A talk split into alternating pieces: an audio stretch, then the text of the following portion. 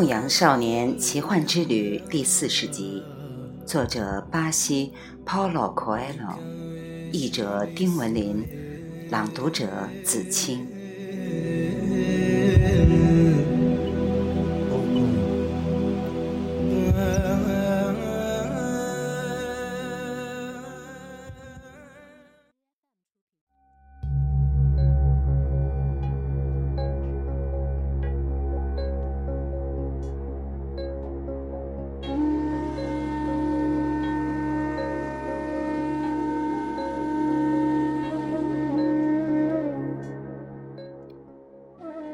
两个人被带到了附近的一座军营。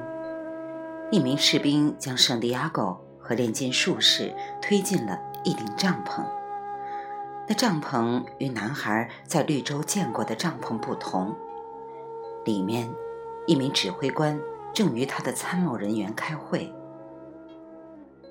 他们是间谍，一个人说道：“我们。”只是过路的，炼金术士解释说：“三天前有人在敌方营地见到过你们，而你们同其中一个士兵交谈过。我是个在沙漠里游走并熟悉星象的人。”炼金术士回答：“我可不知道军队的消息或者部落的动向。”我只是给朋友带路，才来到这里。你的朋友是什么人？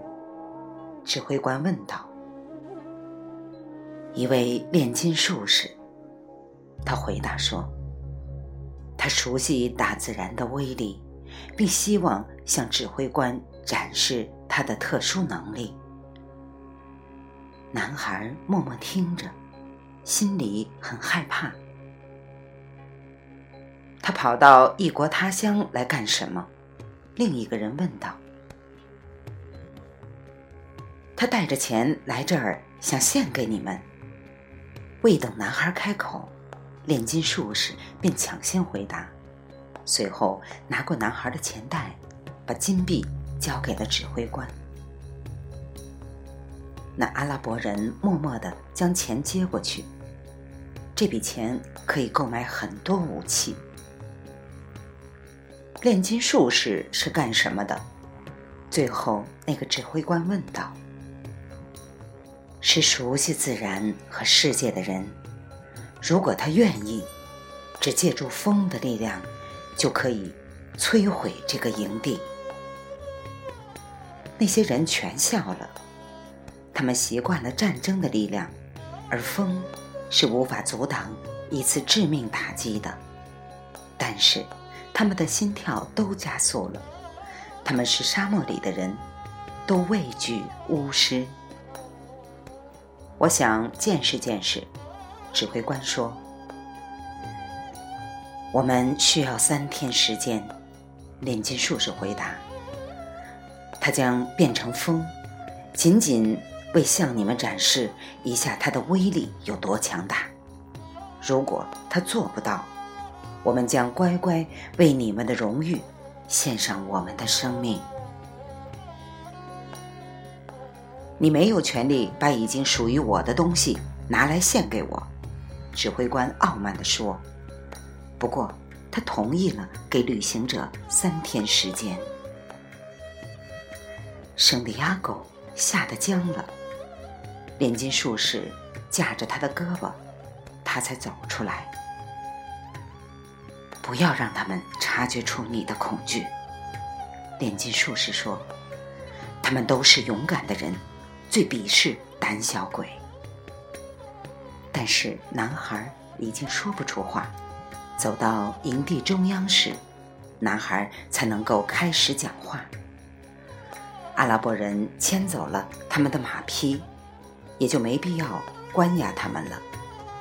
世界再一次。展示了他语言的多样性。此前，沙漠是一片自由广袤的天地，现在却变成了一道无法逾越的坚壁。您把我所有的财宝都给了他们，男孩说：“那是我拼命挣来的呀。如果你必死无疑，他们对你又有什么用呢？炼金术士回答：“你的钱救了你，还能多活三天。钱能用来推迟死期，这种事儿并不多见。然而，男孩仍处于极度恐惧之中，根本听不进那些智慧的话语。他不知道怎样才能使自己变成风。他可不是炼金术士。”炼金术士向一位士兵要来茶水，在男孩的手腕上倒了几滴，一阵平静的感觉潮水般涌遍全身。这样做的同时，炼金术士说了一些男孩听不懂的话：“你不要陷入绝望而不能自拔。”炼金术士用一种异常柔和的声音说道：“这样。”会使你无法和自己的心沟通，但我不知道如何把自己变成风。追寻天命的人，知道自己需要掌握的一切。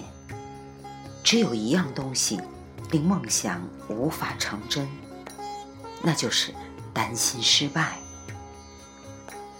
我并不担心失败，我只是不知道怎样把自己变成风。那么，你必须学会，你的生死取决于他。如果我做不到呢？你将在追寻天命的过程中死去，这已比大多数普通人的死要好很多，因为他们根本不知道有天命存在。但是你不必担心，一般来说，死。会使人对生更加敏感。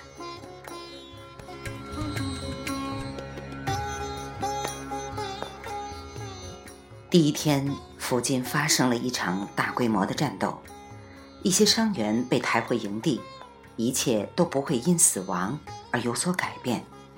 男孩想，阵亡士兵会被其他人替代，而生活会继续下去。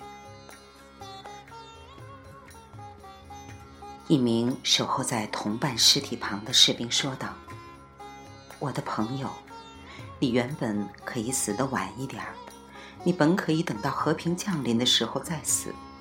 但是无论如何，最终你还是得死。”天黑之前，男孩去找炼金术士。炼金术士正要带上猎鹰去沙漠。我不知道怎样把自己变成风，男孩又一次说：“记住，我对你说的话。世界只不过是上帝的印象，炼金术就是把精神的完美带到物质层面上来。你在干什么？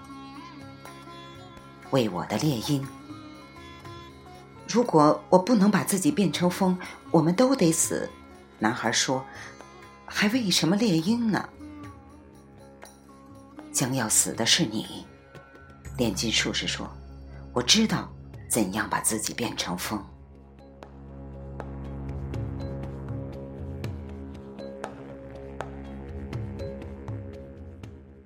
《牧羊少年奇幻之旅》第四十集，作者巴西。Polo Coelho，译者丁文林，来自电台轻音耳语子青分享，欢迎订阅收听。